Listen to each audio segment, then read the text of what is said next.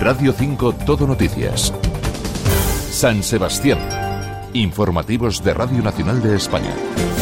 Egunon, buenos días. Un deslizamiento de tierra ha obligado a Euskotren Videsarea a cortar el servicio ferroviario entre el Goibar y Mendaro. Se prolongará durante los próximos 10 días. Durante el tiempo que duren las labores de reparación se realizará trasbordo en autobús entre ambas localidades. En la cuenca de Loria siguen las tareas de limpieza por el desbordamiento del río en varias localidades. Propietarios de bajos, garajes y locales comerciales ayer seguían retirando barro. Ha sido fuerte, sí, pero bueno, a ver si poquito a poco ya vuelve toda la normalidad. Bueno, un poco, un, pequeño susto para los que viven aquí, claro está. Yo viví aquí muchos años, una casa que había aquí, y bueno, continuamente. Nos, nos asustó un poco mirar la subida, la creciente subida del río. Más desprendimientos, los de la Nacional 634 entre Guetari Zarauz y Deva y Mutricu y en la A636 entre Anchola y Descarga. El tráfico de la mañana, como se presenta, Departamento Vasco de Seguridad, Egunon.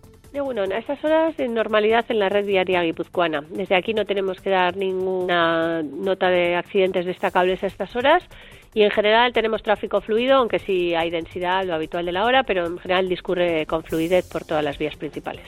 Y el tiempo, cielo cubierto, ambiente lluvioso, 12 grados de temperatura. La previsión anuncia para hoy una jornada de tiempo variable. Luz Cepeda, saludos. Egunon continúa el cielo nuboso cubierto y la inestabilidad en Guipúzcoa. Probabilidad de lluvias débiles y dispersas en el litoral por la mañana y a partir del mediodía la llegada de un frente. Por la tarde las lluvias se intensificarán y generalizarán avanzando de oeste a este de Guipúzcoa. La cota de nieve comienza en 1500 metros, bajará paulatinamente hasta situarse en torno a 900 metros al final de la jornada. El viento del oeste arreciando durante el día, por la tarde ocasionalmente moderado, con intervalos fuertes y rachas muy fuertes en el litoral. En el litoral por la tarde se espera viento de fuerza 7, temperaturas que en general subirán con máxima de 15 grados en San Sebastián, Eibar y Tolosa y 14 grados en Beasain y Zumárraga. Es una información de la Agencia Estatal de Meteorología.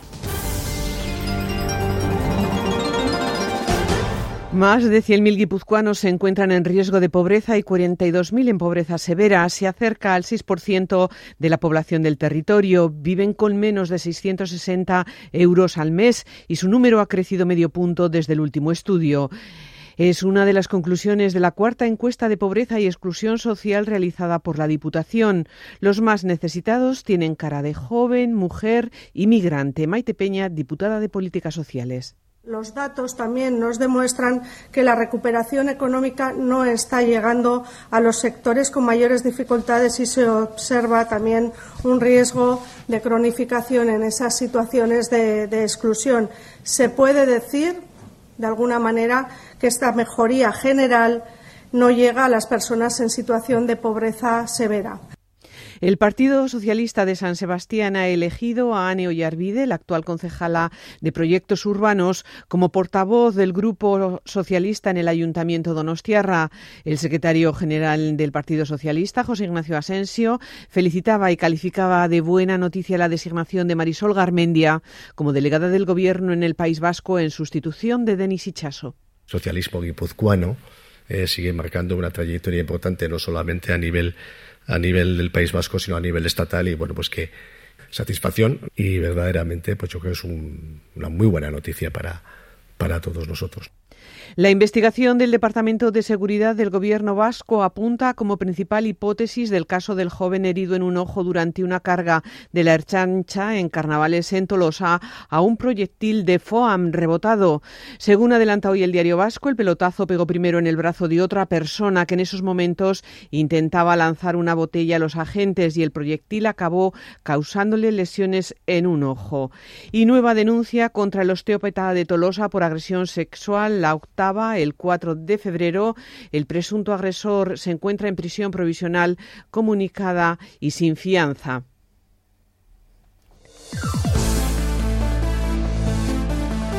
Y la jugadora profesional de balonmano Tati Garmendia ha sido en un centenar de ocasiones internacional con la selección española, subcampeona de Europa, medalla de plata en los Juegos del Mediterráneo. Ahora es la responsable del equipo femenino Superamara Veravera. Hoy repasa la temporada con Ana Cortés. Tati Garmendia, presidenta de Superamara Veravera. Egunón, muy buenos días. Egunón. Bueno, te pillamos, me imagino, ¿eh? con mucho trabajo de despacho porque hay que ultimar la preparación de la Copa de la Reina que se jugará de nuevo en Donosti este próximo mes de mayo.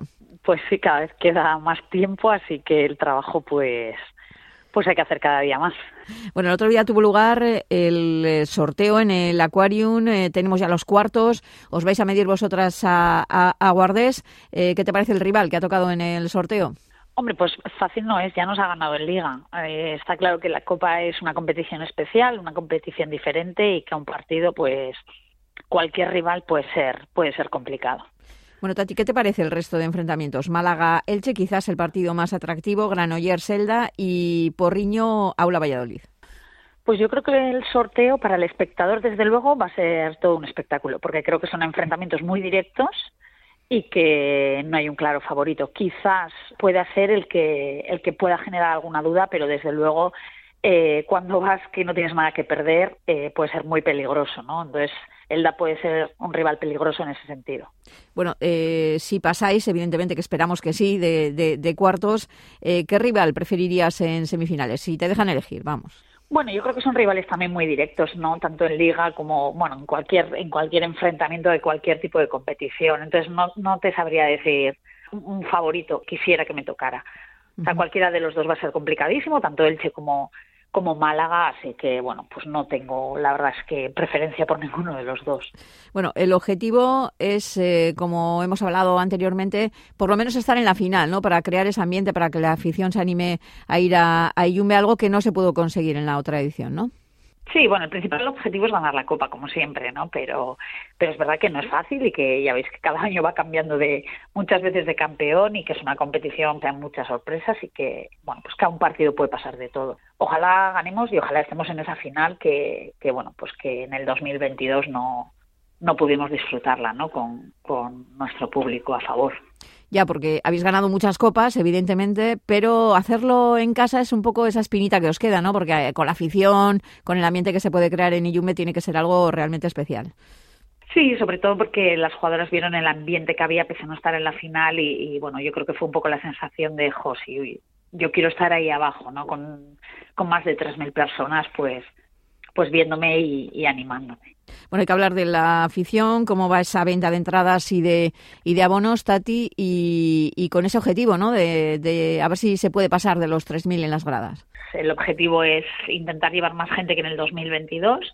Las ventas van bien, van bien y, bueno, esperemos cumplir el objetivo, ¿no? Y yo creo que, que la del 2022 la gente disfrutó muchísimo de la Copa, no solo en el 40 por 20, sino lo que lo que había alrededor. Eh, ojalá lo podamos, lo podamos superar. Y, bueno, pues en ello estamos trabajando para que, para que vuelva a ser pues, pues una fiesta. Bueno, aparte de los partidos, eh, en los exteriores, eh, muy importante, va a haber eh, fanzón, dónde va a estar instalada más o menos y de qué se van a poder disfrutar los aficionados. Bueno, eh, la fanzone estará fuera de, de, lo que es de lo que es Iyumbe, probablemente en el, en, el, en el aparcamiento, porque sí que es verdad que la última vez se nos quedó un poco estrecho el espacio y queremos darle más amplitud. Pues habrá música, habrá comida y luego habrá actividades. Actividades, en ello estamos trabajando. O sea, que no solo veas el partido, sino que, que tú puedas estar fuera eh, pasándotelo bien. Hablamos de la Copa para ir cerrando lo deportivo. Este año, como siempre, ¿no? El objetivo es hacer doblete, Liga Copa si se puede, ¿no? Sí, no, no, no es no es fácil, pero al final nuestros objetivos son esos y luego valoraremos eh, bueno, pues si se han conseguido los objetivos o no, ¿no? O sea que el objetivo es desde luego ganarla, no será fácil, pero pero trabajaremos para ello. Y que es más bonito cuando hay más rivales por medio, eso está claro. Acabas de recibir, por otro lado, el premio, eh, bueno, es el premio Adarraga. Eh, ¿qué, ha supuesto, ¿Qué ha supuesto para ti, Tati? Porque es un premio bonito, ¿no? Me imagino. Sí, yo creo que, bueno, pues al final también es el reconocimiento quizás a la labor en, en favor, pues bueno, pues, pues de la igualdad en, en el deporte, ¿no? Eh, tú cuando trabajas no trabajas para que te lo reconozcan o, te den un premio, pero es verdad que, bueno, pues que ha sido emocionante, ilusionante y, y, bueno, pues especial, porque creo que es un premio especial, sobre todo para para las que formamos parte del deporte femenino. Otra mujer que tú seguro que conoces, Azumuguruza, también recibió ese premio y cuando le preguntábamos después, fíjate que ha recibido premios como mejor entrenadora y decía que este mm, era un premio muy bonito, ¿no? Como muy especial. Yo creo que sí, yo siento lo mismo, no sabía que Azu había dicho eso, creo que, que va a ser un premio emotivo, que es, que es verdad que es, que es especial. Y cuando bueno me dieron la noticia de que de que iba a ser este año el premio Carmen Nadarraga sí que al final también un poquito de responsabilidad no como bien has dicho Azu está entre entre las galardonadas pero hay también otras mujeres importantes y formar parte de bueno pues de esa, ese listado de mujeres pues pues bueno pues la verdad es que es de orgullo la verdad te vas a emocionar seguro seguro yo creo que va a ser un premio emotivo sí yo creo que sí porque bueno al final es te has juntado con mucha gente por el camino, ha habido momentos muy bonitos, pero también los ha habido muy duros, ¿no? y, en ese recorrido, pues, bueno, pues has vivido y has conocido a gente importante en tu vida y, en este mundo que, bueno, pues que lo hace especial. Y eso que te da un poquito de gasolina, ¿no? Para decir, bueno, está bien lo que estoy haciendo, he conseguido muchas cosas y, y vamos a ver qué nos depara el futuro, pero para seguir luchando, ¿no? Por el balonmano femenino. Sí, por lo menos te da fuerza, ¿no? Porque es verdad que, que bueno, pues cuando ya llevas muchos años también hay pues momentos que, bueno, pues que te planteas cosas o que, o que bueno, o te pilla un poquito más, pues más baja o, o bueno, pues, pues es verdad que te da como fuerzas para, bueno, pues para seguir. Bueno, Tati, para ir finalizando esta entrevista, vamos a hablar evidentemente también eh, de la cantera, ¿no? Que siempre es importante, ¿no? Para, para tener luego un equipo en la élite. ¿Cómo está el futuro del balonmano femenino en Guipúzcoa? Bueno, pues yo creo que poco a poco es verdad que nos estamos encontrando con una situación de que hace bueno bastantes años atrás no había, que, entre otras cosas es la baja natalidad. La pandemia también es verdad que, que, bueno pues que hizo daño, pero me consta que los clubs guipuzcoanos están trabajando bien y están trabajando mucho para que bueno, pues podamos tener relevo de, de las futuras de pues esas futuras guipuzcoanas que, que puedan estar en la élite, ¿no? Entonces, bueno, el trabajo es duro, es verdad que es duro porque ahora cada vez hay más, más oferta de, de pues, para, las, para las niñas y se une pues la baja natalidad, pero desde luego me consta que se está haciendo un gran esfuerzo por trabajar por él por el balonmano femenino en Guipúzcoa. Bueno, pues a ver si llegan bonitos referentes desde la cantera también al balonmano femenino guipuzcoano.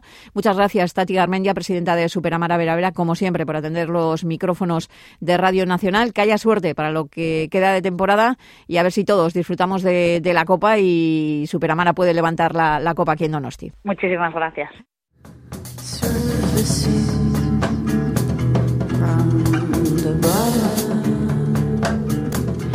Y lo que escuchamos es la música y la voz de la donostiarra Elena Setien. Se sube esta noche al escenario de la sala Daba Daba de Guía.